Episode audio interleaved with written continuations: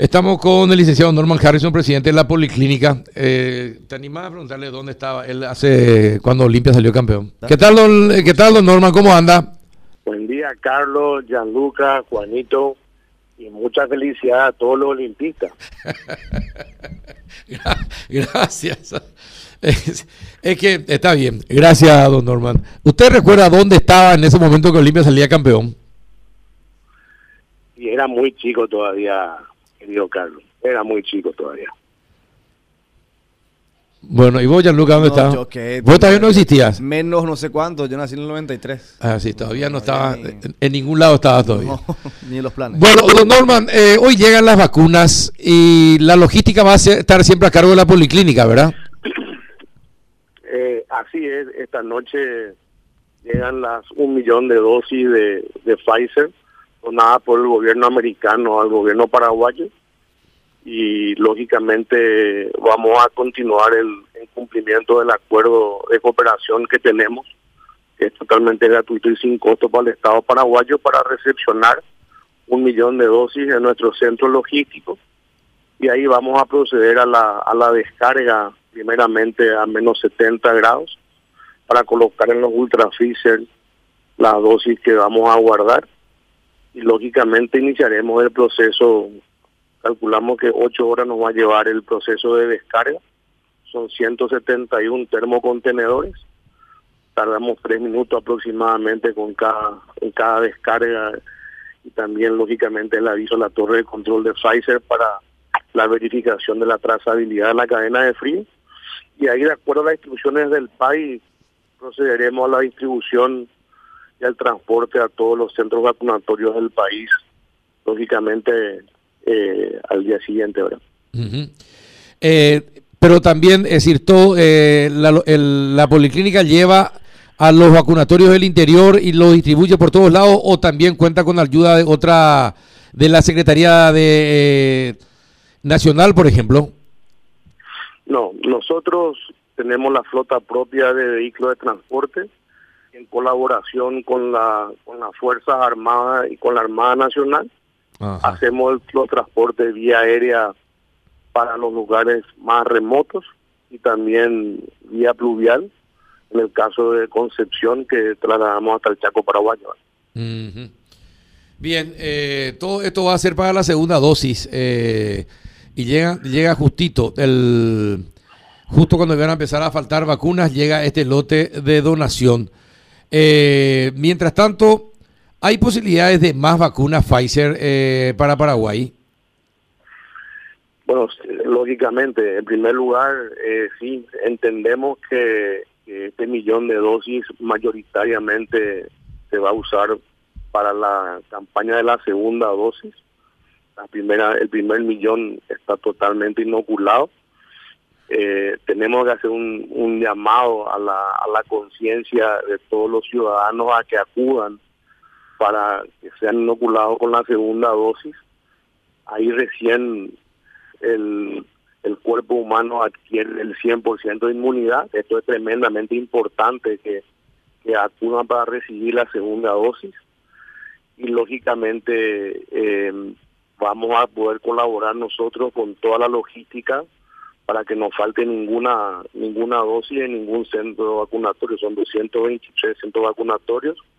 También el Aratirí va a estar en su en su máximo eh, a su máxima capacidad calculamos que vamos a inocular a partir del lunes 1.600 dosis por hora, es un poco la capacidad importante que tiene ese centro vacunatorio.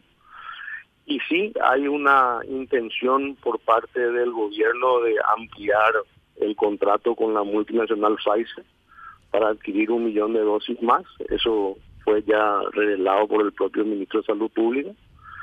Y también, lógicamente, eh, después de su viaje entiendo que él va a dar su, informe porque también ha suscrito un, acuerdo con, con un laboratorio moderna para la adquisición de dos millones de dosis más así que eh, necesitamos esas eh, que lleguen la mayor cantidad posible de vacunas sobre todo entre agosto y septiembre para continuar con la campaña ultramasiva de, de vacunación y así nosotros poder ya para, para fin de año estar en una situación pandémica totalmente distinta ahora.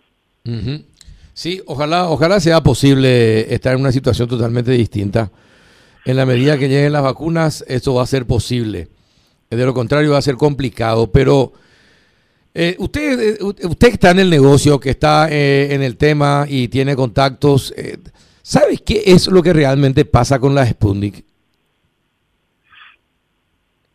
Lo que pasa con la Sputnik es que el fondo ruso básicamente envía siempre la primera, la, en primer lugar es la única vacuna que difiere la primera dosis de la segunda, o sea que se maneja otro antígeno. Entonces, eh, no, no permite eh, o sea, tener una regularidad con los envíos de la, de la segunda dosis. Entonces, lo que están enviando normalmente son las primeras dosis. Y hay un tiempo que se está extendiendo en, en demasía ya para poder aplicar la segunda dosis. Y hay que entender que si el tiempo, el, el, tiempo transcurre, eh, se debe volver a aplicar como primera dosis de vuelta. Entonces, cada, cada biológico tiene su característica técnica y su característica de la ventana que se llama entre la aplicación de la primera dosis y la segunda.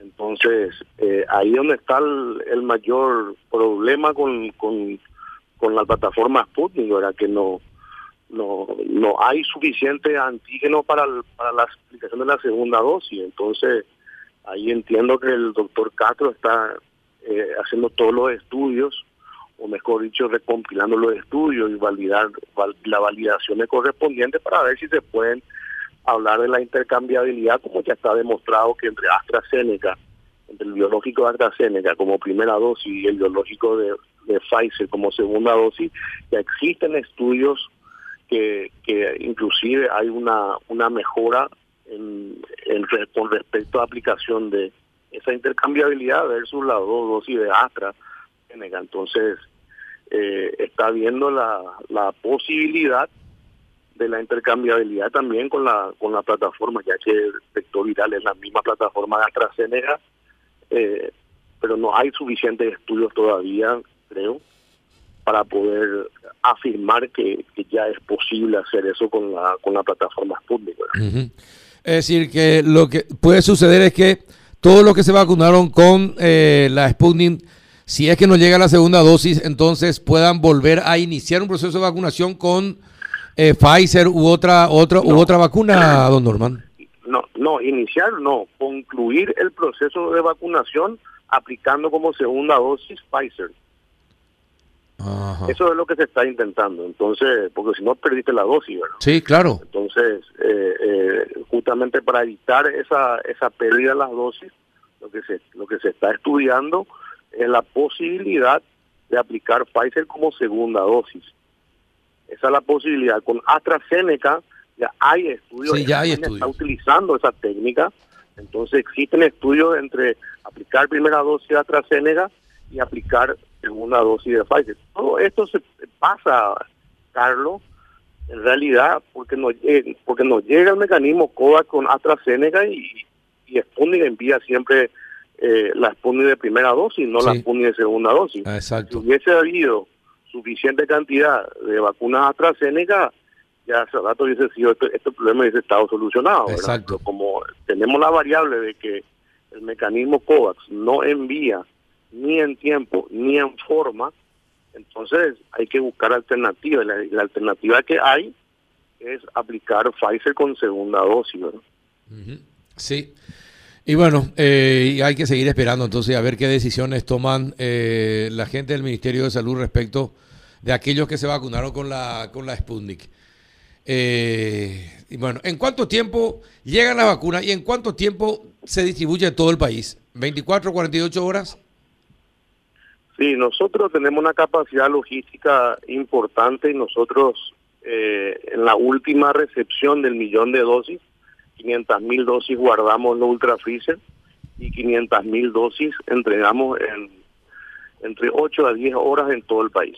Qué bueno. Eso fue eh, eso fue cumplido con tiempos cronometrados, bien, eh, con las cápsulas de seguridad de las Fuerzas Armadas, con la mantención lógicamente de toda la cadena de frío correspondiente, así que el primer millón fue exitoso y estamos planificando y coordinando todos los detalles y todos los planes de contingencia para que este segundo sea de la misma manera que fue el primer el primer millón donado. Así que eh, estamos con, con el centro logístico preparado con las 60 personas ya aguardando solamente el tiempo de llegada, validando todos los procesos y planes de contingencia con Pfizer, ya coordinando con la torre de control, porque como llega de manera nocturna, seguramente vamos a estar eh, avisando a la torre de control en la madrugada, el despliegue de la fuerza de seguridad está coordinado con el general Rivas.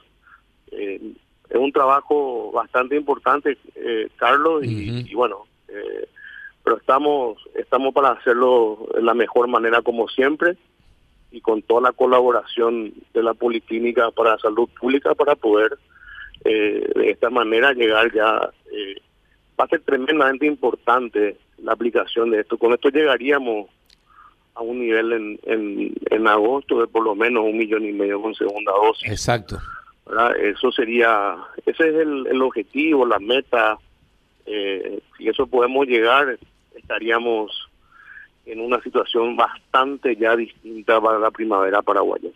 Ojalá sea así. Juanito, ¿alguna consulta para el señor Harrison? Sí, don Norman, eh, quisiera salir un poquito de las vacunas y preguntarle qué ha estado leyendo ustedes del mundo, ¿no? Acerca del desarrollo de, de, otros medicamentos que no sean vacunas, no sean curativos o preventivos. ¿Qué tiene sobre eso, don Norman?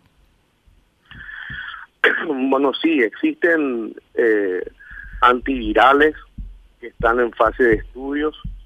Eh, yo lo que más, en, en, lo que más confío y en lo que más, eh, ya ya está probado que funciona, es en, en los monoclonales. ¿verdad? Los monoclonales es lo que yo creo que sí va a ser eh, de gran ayuda, ya es de gran ayuda.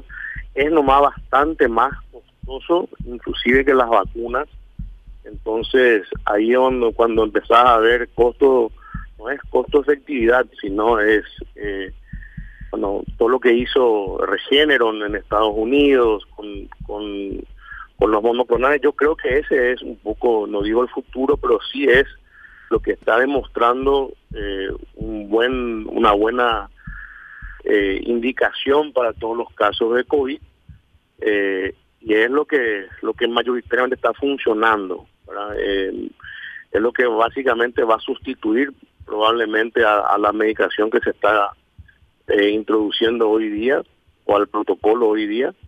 Pero como te digo Juanito es es, es tremendamente costoso.